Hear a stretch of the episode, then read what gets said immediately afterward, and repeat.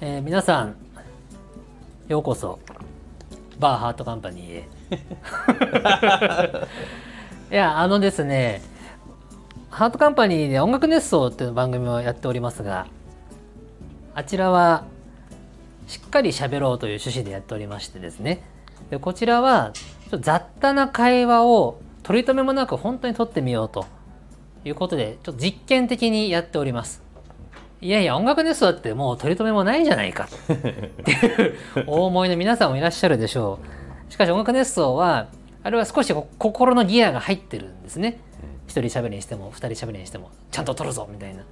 台本も書いちゃったりしてしかしこのバーハートカンパニーはノー台本ノー打ち合わせで挑むという気楽なものでございますふらりと店に入ったら「あ久しぶりだねどうした?」「いや最近こんなことがあってね」 なんで笑ってんだよ いやいやどうぞ先だね。っていうようなね会話を楽しむラジオがあってもいいんじゃないかとうん。あの音楽熱奏我々素晴らしいものがあると僕は思ってるんですけどゲスト様をお呼びすると明確にテーマを決めて結構あのー台本の流れに沿ってちゃんと喋っちゃうんですまあ当たり前なんですけどで弾む会話というよりも僕が聞き手となってゲスト様にいっぱい喋っていただくということが多いじゃないですかうん。でバーハートカンパニーは、まあ、双方向のうん。はい私もゲスト様もああだこうだ喋るようなはい。感じになるといいなと思ったんですね。うん。なるほど。音楽ネストでやればいいじゃないかってお思いの方もいらっしゃるでしょうけども、うん。ちょっとこうカラーを変えたものという認識なので場所を変えてみるといいのかなと思いましてね。そうですね。はい、うん。ということで、えーハートカンパニーの都内に位置するとあるバーバーハートカンパニーからなるほどね。でバーバー言ってますけど我々今お酒を飲んでおりません。お茶しか飲んでない。はい。 あのバーハートカンパニーだからちょっとお酒を飲みながらというのも考えたんですけど飲むと多分ろれつがちょっと怪しくなるのそと、うですね。言っちゃいけない。ないことを言っちゃったりそうねし。そうなので、えー収録時はまだ控えておこうかなって今も思ってます、今そうは。ですね。はいうん。で喋ってるのは、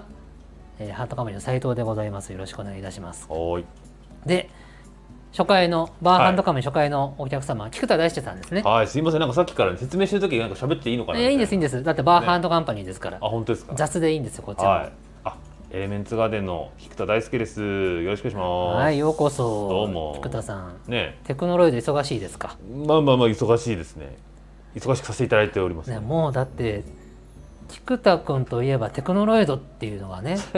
アニメ業界でずーもっとその流れ来てますねアニメ業界でも 流れがね浸透しましたもんねね、 そんな浸透してるかどうかわかんないけうど、ん、だって他の何の仕事してるかもう忘れたぐらいあなたあテクノ本当ロイですドかのイメージが、うんうんいやでも確かに物量は結構やっぱり、ねがっつりやってますねそうですよね、うんあのテクノロイドのファンはあれですかテクノロイダーっていうんですかいや違います違違いますかいますなんて言テうんですかテクミンっていうんですテクミンテクミえンなんでミンなのあ民あかタミンタミンあテクミンってピクミンのじゃないんだナースとピクミテンじゃないテクミンって言うんだテクミンテテクミンクミンミンとしてもテクミンどっちそっだろかうねテクノロイダーだったらかっこよかったのにねなんかちょっとね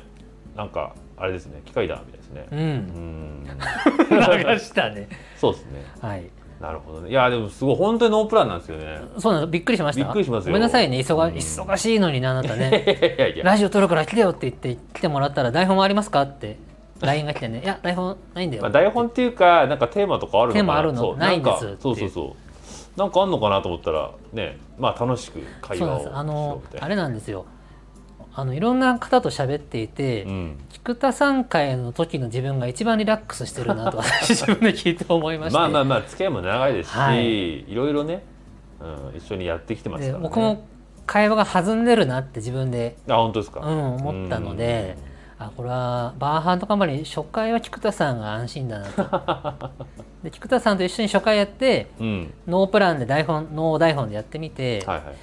やっぱ台本あった方がよかったなと思うかもしれないし、うねん、そうです成ね功するにしても失敗するにしても全て許してくれるじゃないですか 俺がですかい やいや 僕は全然大丈夫ですけどはいっはい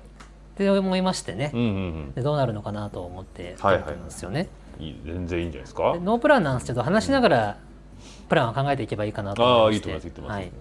楽しいじゃないその方がなんかそうですあうん前向きあなた前向きにいいわね筋書きのないはいいいんじゃないそうなんですうんでお仕事の話しましょうかお仕事の話ですね。そうですそうですはい急突とね、 唐突唐突ですね。そうですかいますねあお仕事の話って言っても、うんテクノロイドでこういう曲作ってますみたいな告知じゃなくて そうですね。あの仕事する上でね今、うん気づいてることとかああ。 40ですかになってそうね、もうすぐ40ですよ。もうすぐ40になって、うんお思うこととかそうね。あそういうことを話しましょうよ。そうですね。あんまね、そういうちょっと、そのね、ちょっとね、突っ込んだ話はね、うん、そうもちろんあの誰かが悲しむような話はしない方がいいですけそどんな話ないけど、まあでもなんかお互いのね、ね、はそういう話って意外としないですよね。そううなんですよ。んで確僕かに実は今回の話のこの大事なところはそこかなと思ってて、うんあの台本を作るとどうしても台本に書いてあることをしゃべるんじゃないですか。まあまあそれはそうですよ。台本ないとお互いが考えてる人生のこととか、そうね仕事の感とかうんうん、喋れるんじゃないかなと確かに。思いましてね。うんうんうんまあ、いずれ台本が必要になる日も来るかもですけど、まあ今確日かはになしでいけるんじゃないかとま思いまあ、して尺の問題とかいろいろ考えちゃいますもんね。そうですそうですう、ん確か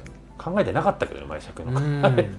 でも40代になって見えてきたものとかあるんじそうゃそうなでいすかねなと、 40代にな若者と自分のギャップが出てきたなとか、ありますよね若い頃は40歳ってこんなだったと思わなかったよとそうねか、 40ねなんかエレメンツガーデンでも結構中心人物でしょまあまあまあまあ上の方ですからね上のもう方、ね創創業組の人ですよね、まあ立ち上げの頃からいるっていう意味ではそうですけど、うん部下というか後輩の方がもう多いでしょそうです後輩全然多いですね、うん上の方はもう34人しかいないもんねそうですねあの松さんと淳平さんと小島さんがまあ上にいるって感じかな、中間管理職って感じなのかな中間まあそうそういうところもありそういう要素もうんありますよね、まあでもどうだろうなまあ20これからだからはい40代っていうのは、20代は結構ね本当勢い任せにはいあのやってきたみたいな感じそうでしたねじゃないですか、じゃないですか、はいうんもうなんだろう何もわからない青年がはいえこれどうしたらいいんだろうとりあえずやってみようみたいなそうだ ね仕事の仕方も変わったんだいやー全然変わりますねやっぱ20代の時ってね手探りじゃないですかいやまあそうね僕もそうでしたやったことやったことないことばっかり20代波乱万丈だったよいや波乱万丈ですねでもやっぱ20代にあの物量をやってよかったなって思いますよねみんなそういういねやほんとそれは思うめちゃくちゃ物類やってた人その時代のおかげで今があるって皆さんおっいしゃやいますほんねとそうでも冷静に考えたら確かにそうで、はい20代の時じゃないと、うんあんなに体力とか気力とかは本当そう本当そうだよね俺も最近思うんだけどさ40過ぎいや40じゃないうん、 434ぐらいから夜眠くなるねいやいやそれはいいことじゃない当たり前なんだけど、まあ、眠い眠いですよ、いやいやあのな長く起きてらんなくなるうのんまあ、それはあると思いますよでね体力のねやうんっぱどうしても、まあ、人間ってやっぱりね年取っていくもんだから老化はねいやいくらまあ老元そう本当老化ってこういうことかなってそうそうそうだんだん分かってきち気ゃって怖いわよ、うんいくら元気な人でもやっぱ限界があるから、うん体力は元気でもやっぱ精神とか気力とか集中力が持たなくなるって集中力さとかそう若い頃上の人が言ってたけど何言ってんだと思ったけど、本当そうねん、そうだからそれどうしてもそこは、うんやっぱり20代にまあ勝てっこないんで、本当そうなんですよ逆に言うと20代にそれをやれる、ね、状況になるわけだから、まあ、やった方がいいよねっていうそうだねところは本当思いましたねおやっといてよかったなと思うそうね30代で20代のようなことやれって言ってもうん難しいなと思いますよ、 そうですね今横に20代いますけどいねやいやいやいやぜひねがむしゃらにがむしゃらっていうかまあ、うんいやでも横にいる20代今すごい仕事してますよ本当ですか、うん素晴らしいね20代はやっぱね 20代はやっぱ邁進しないととは思う本当に、ねいやでもね本当そうで、んあとなんかねこれ僕のこれ人によると思うんだけど、はいなんでしょなんか20代の時って、うはいなんか何していいか分かんないじゃないですか、ああはいでなんかその、うん効率的に仕事をしようとかっていうのって、分かんないじゃないですかそうだねだから割と非効率なことやってるんですようんね、うんなんかすごい効率の悪かったりとかあ分かる気がするなんかその寄り道とか、わかんないけどなんかそのわかるよ、年取ってくると、うん、最短経路とそうか、ですねどう効率よくするかみたいなこと考えるんだけいや本当そうあどのさ「スーパーマリオ」の1の1さ、うん慣れてくるとピャッてクリアできるじゃんそう,、 そういうことだよね。まあそう ねまあまあそうなんですけど、うんでもなんかその高非効率な動きだったりとか、はいあえてなんかそういうなんだろうな全然近道じゃないことだったりとか、うん最短距離じゃないことをやれるのも20代そうですだと思うんねですよねだからなんか20代のうちにそういうことやるのって、まあ、結果には結びつかないかもしれないけど、はいじゃあ40とか30になってそれやる、やれるかっていうとなかなかやれる時間とかいやーそうだね余裕とか精神的余裕とかもなくなってくるから、はい、なんか20代のうちにそのがむしゃらにやるっていうのは、うん根性論でも何でもなくて、はい意外とあなんだろう遠回りなんだけど近道みたいな。そうだね、いうん、感じがするんですよね。まあ、これ僕のはい肌感なんですけど、やでもあなたそうだったもんうね、ん、だから僕はなんか結局音楽とかもそうだけどなんかすごいね効率の悪いことをねそうかすごいやってたと思うでも、うんなんかそれが逆に良かったのかなっていう,、まあそうねそれをやったから効率の良い道が分かるようになったうんわけですもんね、なんか非効率を極めて効率になったりとかささいやなんつうんだろ本当そうやと思うみんなそうだね、うんでもねうそういう寄り道とかも逆になんか最終的には生きてくるみたいなねうんまあ、あるんじゃないかなと思うからなんか20代はそれで良かったかもなるほど斉藤さんもね20代まあでも斉藤あった頃もう僕あれかが聞くとこになった時はもう30になっててなってましたもんね20代の僕は割とね闇に包まれて てああの闇の時代とかそういう意味じゃなくてあんまり情報が表に出てないんですけど何やってたかっていうとですね あのあ笑ってるねいいねいいねいいね20代が笑ってるねあの闇だいよねや黒歴史とかではなくあそうなんですかあのベールに包まあベールに包まれてるんですよまあでも一応でもあ私ねの知ってることは知ってますでおよ話しすると何したかっていうと、あの会社員バンプレストが入ったんですよねそうですよねでそれそ知ってのます後えそれって大学ですぐで出てすああはい98年はいはいで入って音楽の仕事がしたくってミューラスっていう子会社が当時あって声優養成所兼事務所を兼ねてたんですよ、はいはいはいはいでそこでキラキラメロディー学園っていううんうん50人組うのんアイドルユニットのチームにへーのスタッフに私になるんです、それはスタッフスタッフだよアイドルじゃないよ俺いやいやそれはわかるよいや何のスタッフかなってスタッフスタッフあのスタッフって末端でもう何でもやるの、ああじゃあもうグ割とッズの整理フうんァンクラブへの発送当時のファンクラブってアナログだから封筒にさ、うんうんなんか印刷したやつ折って入れて送ったりとか、うんあと50人いるから衣装が50着あるから、うんそれのクリーニングの管理とはいはいはい保管と、うんあと練習とかレッスン同じかある時に、当時さ携帯がまだみんなないからさ、うん家電とかなのあそとうねポケベルとかだったんだよね、はいはいはいで50人に全員に電話すんのあメールとかかもまだみんな使ってないし LINE もないから、ら、家電50人地獄だよいや 大変それ大変だわいないもんみんな大抵そうねで折り返しくださいって言う人に伝えても折り返し返ってこないし みたいなそうね50人ってそもそもすごい量だよね、そうなんですよあのープロの50人じゃなくて、うん基本は素人の子か、まあ、事務所に入っててもいいけどまだ芽が出てない子みたいな条件で集められて、うん、オーデじィションやったんですよ当時、はいはで当時は「キラキラメロディ学園」っていうリアルアイドルと「キラキラメロディ学園」っていうアニメを両方走らせまいす、へでえ50人はリアル活動もして50人が声優もやりますよっていはう、いはいはいおすごいですねすごいでしょ千もうだいぶ先置いて さっき言ってたの 先行き過ぎちゃったのかな99年か2000年頃の話あなんですけーちょっどと時代先取りしすぎたかな先取りしすぎて、はいで応募総数なんか何千人とかだったと思うのはいねあすごいですすねごいのようで選ばれし50人がん残っうてんそれはもう年齢ももう年齢はねでもみんなお若い感じでしたおよ10代かうん20代前半とかだったかな、うんでただあのちょっといろいろあってアニメーションの企画が頓挫してしまいましあらてそうリアルアイドルの活動だけは残ってしまいうん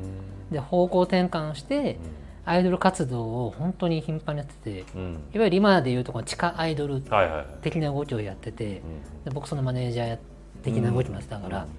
まあ、現場にそのアイドル連れていくわけですはいはい50人連れていく時もあればうん、50人連れてくっ てさ大変ですよねこれだよ本学校の先生じゃないですだからさ本当に大変なのすごいねそれ引率の先生引率とかまあ現地集合現地開催なんだけど、うん50人もいればさ来ない人もいるわいけよやいるでしょう遅刻しちゃった遅と刻しちゃかったとかねでなん遅か刻し体調がとかねそうですあとなんか行きたくなくなっちゃったみたいなそういう子もいるよいるのよ思春期はねいるのよで50人いて来れない子がいた時に携帯ないからさそうねだってどうやってポケモ ンそうなの諦めるしかなかったりするわけあけめあ諦めるしかない、ねえな来ねえなうーんちょっともう先行くかみたいなそっか当時はね、はいうんでスタッフさん何人かいるからじゃうんうんあしげるはそこに残ってもしその子が来たら迎えてシゲルはってやってたの そうですよ下っ端だったからあいいねシゲル呼ばわりされてるの はい斎藤とかじゃないんだえー、しげるでしたねなんで下の名 前なのなんかみんなそうだった よ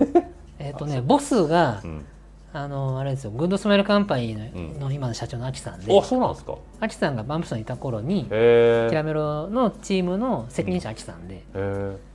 で僕そこの部下であそうなんですねはいへえ面白い、アキさんにしげるって言われててうん、でアキさんのあの部下の方がお二人いらっしゃ って、うんへお一人からも女性の方だったんですけどうん「しげる」って言われてえもう一人は斎藤君って言ってたけど、はあい、ちそうなんですかょへっとしげるそこ残ってあの女の子来たら連れてきてえはいはいはいみたいな「はいわかりました」うんピシッて待ってうんうんへみたいなやつえを2年ぐらいやってで1期生50年50人でうん2期生応募したらですねうんもちろん増えてはいはい最盛期で80人いたの。 80人人マネジメントできるのそれいやー普通の事務所のあの人数よりも多いじゃないですかそうなの普通の一個大変のだ事ったよ務所、 80着のクリーニングって大変なんだようん。いやー当にそれは大変だそのね一人ではえっちらおっちらやるわけですよ。それは一人でやるんですかやるんです よしんどすぎるでしょそれクリーニング持っていくっていうか80着あるともはや取りに来てもらうんだけいやそれどは、そうでしょうねにしてもちゃんと数があるかとかえパーそツのは揃ってるかとか管理するわけそっかその人用の服ってことですよねで「あリボンがなくなってます」とかうんえ八80 「人リボンないんだけど」っつって「あうん私カバンに入れて持って帰っちゃってましたえ」みたいなとまかもああねるでしょうねはいそあういるうこんとはですよ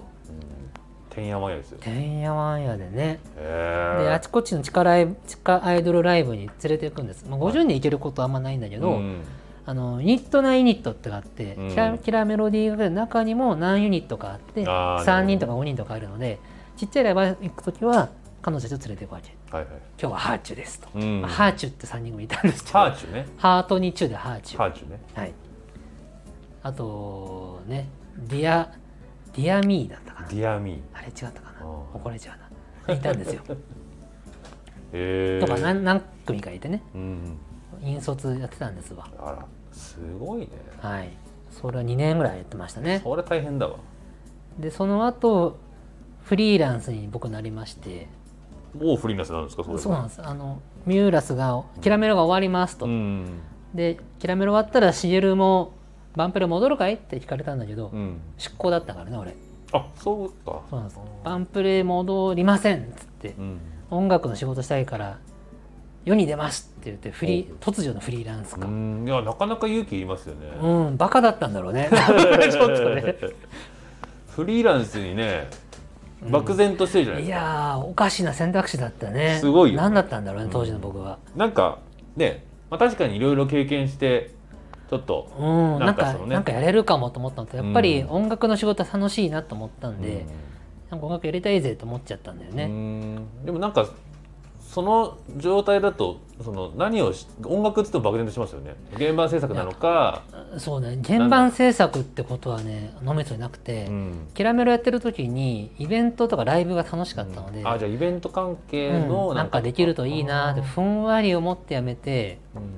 で最初はアキさんも気遣って仕事振ってくれたりしてたんだけども、当時グッドスマイルカンパニーは新松戸のちっこいマンションの一室でうん、今日構えていて、はい今のハートカンパニーみたいなもんですねなるほどねでそこで一室借りてあのキラメロの解散ライブの編集とかしてたあ斉藤さんが、はいへあえそなるこでほちらどおちらあじゃあちょっとそのなんだろう業務委託みたいな感じでそうそうそうそうお金もらってねえー、それはでもすごいですねフリーになるっていう決断そはうねフリーになった後ねで半年間仕事がなくてね、うんだって営業の仕方も分かんないからはいはいそう貯金が減ってくるんですよそりゃそうですよ そうですよねえそりゃそうよ、でお金の減ってくのも怖かったんだけど、うんメールも電話も何一つ誰からの連絡がないんですよ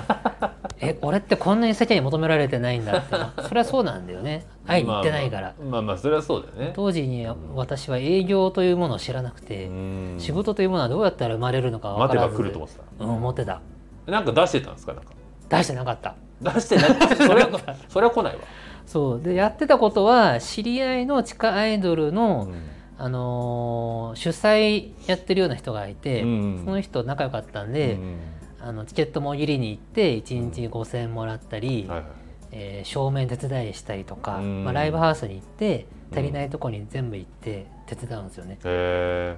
今日は握手会を仕切る人いないから仕切りますとか、はいはい今日はもぎりやりますとかああ今日列整理やりますとかなるほどねもう軽いバイトですよねそうそうバイトバイうんト、でいいいいように使っていただいて、うんご飯を食べさせてもらってみたいな。なるほど、まあ、そんなのじゃあちょっとやりつつだったんだうん、であとはそのあれだな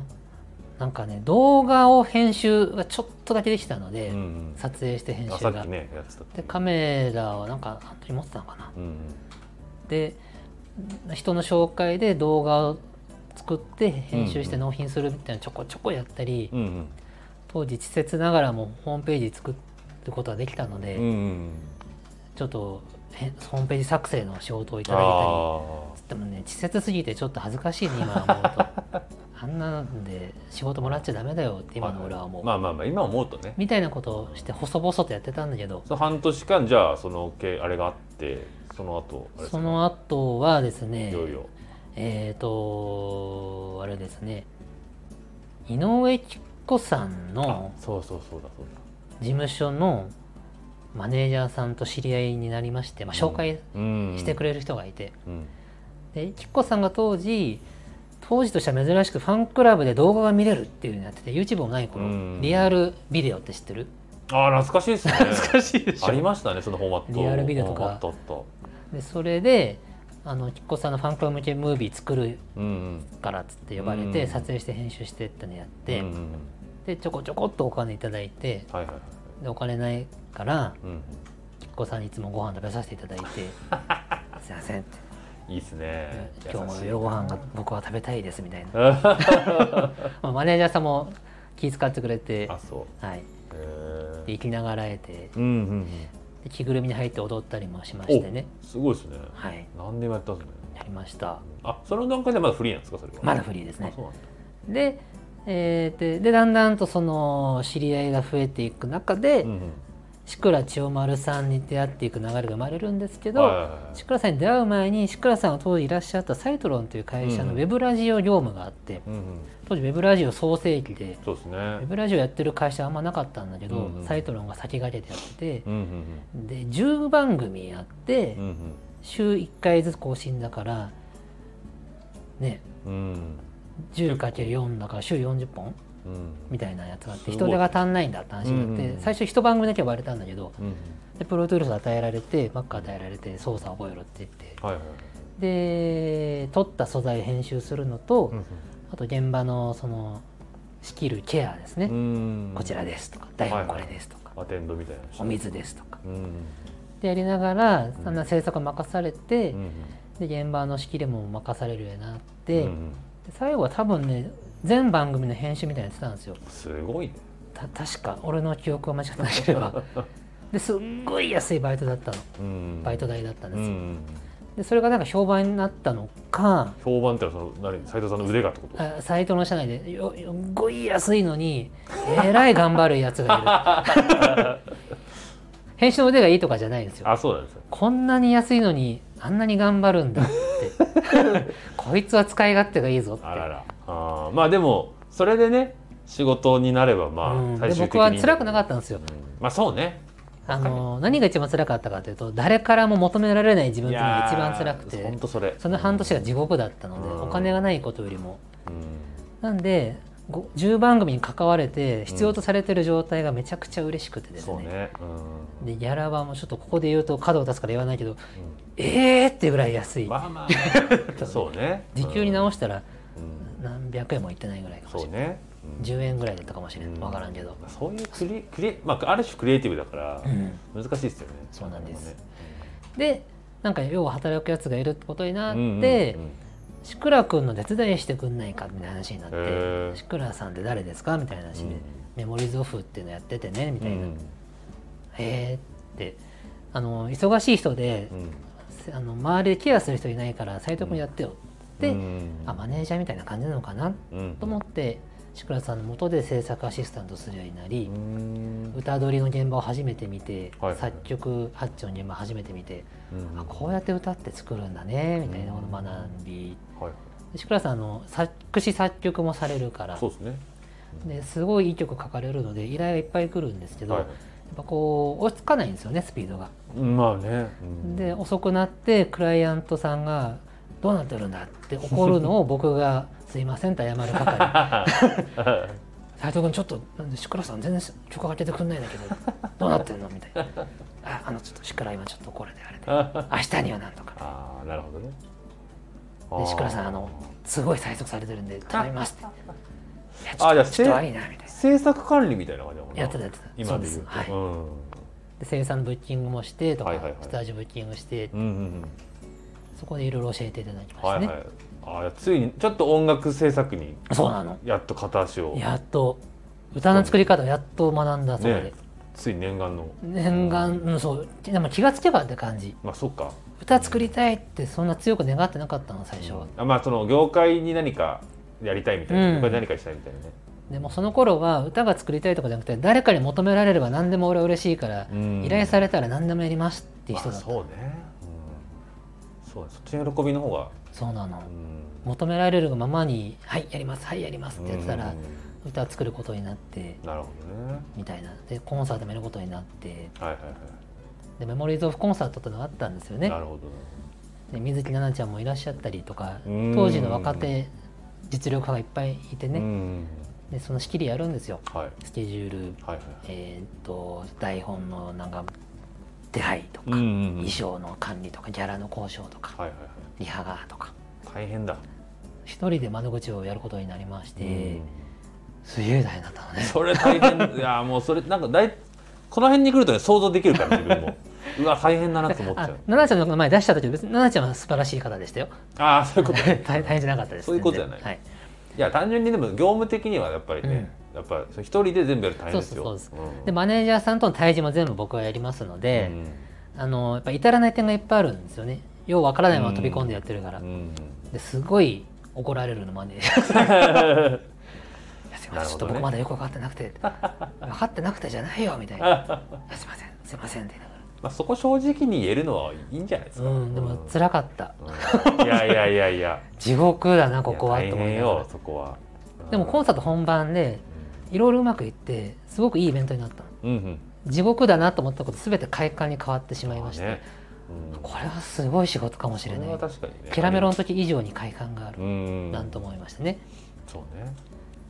でキラえっとメモリーズ・オフ・コンサート何度かやったんだけど、はい毎回地獄だと思いながらもちょっとずつやり方分かっていくから、うんうん地獄がだんだん減っていくっていうまあそうねそうでしょうねこのマネージャーさんこういう感じだからこういうふうに言えばいいんだそうねかわし方とかねはい、この声優さんはここを気にされるから事前にこういうの準備しとけそうばね気持ちよくやっていただけるんだとうか、んまあ最初は分かんないですよねそんなんねはいうん全部学びましていねやいやいやで演出もやれるようになって、うんあの冒頭になんかこう文字でうんうん「皆さんようこそこうでこうで」みたいな黒バックに白文字ボンボンボンって出していて。なんかちょっとふざけたことをやる時間を自分で作らせてもらって、うんうんうんなんかそこそこ受けてたの ね。本当かな本当本当おも面白かったと思うあよ。そうあ面白いなイベント作るの面白いな、でもあじゃあなんかちょっとそのイベント制作にも変わり始めたねそうなんですよへ楽しいわと思ってえへえなるほどねはいその辺になるともうねちょっと今に生きてきてますねダイレクトにね、そうなんだよねねなんかね志倉さんとかだった頃にやったことが礎ですうな、ん、うんいやそうでしょうねそこら辺は、まあ、そのさらに礎はキャラメロなんだけど、うんキャラメロ志倉さんの時ってうん、割となんかちょっとだから確立されてったねね具体的になってきましたよね、うん デッチ暴行から倉庫整理から始まってるからなんかいい感じにキャリアアップしたいよいねそうねいやでも最初はそんなもんじゃないですか、うん俺もそうだけど俺ね倉庫整理うまかったのよ多分きそうこそっちりきっちりしてたからうんでピシピシっもてでもなんかねそう一つのことをちゃんとやって、あいいねってなって上がって、はいどんどんどんどん信頼を得ていくみたいなとこあるからでそんな20代でございすましじゃあもう次だってあれですもんねたランティスねランティスはね30ジャストの時に入ったあかジャストなんだ、らうんじゃああの頃もうねまあいろいろちょっとはな、ね、前も話したりもしてるけど、はい30ぐらいってことかそうなんですそうかなるほどねでもランチ以降はねもうねそうですよね全然も多分一緒に多くの方が存じ上げてくださってるそうそうそんうでしょうういろんなことがねその僕も知ってるしそうそうねねランツ入る前に菊田君たちの存在実は知ってたってあいでうもねあ前なんか話してましたねのリバーサイドミュージック時代にうんうんどうやら僕は藤間君と仕事をしてたらしい、うんなんかねその話はこの間聞いてあそうなんですかと思って、うんうんその頃多分俺まだ入ってないかもしれないけど、あそう入ってるか入ってちょっと入ってわかんないですけどピロリンピロリン一回止めます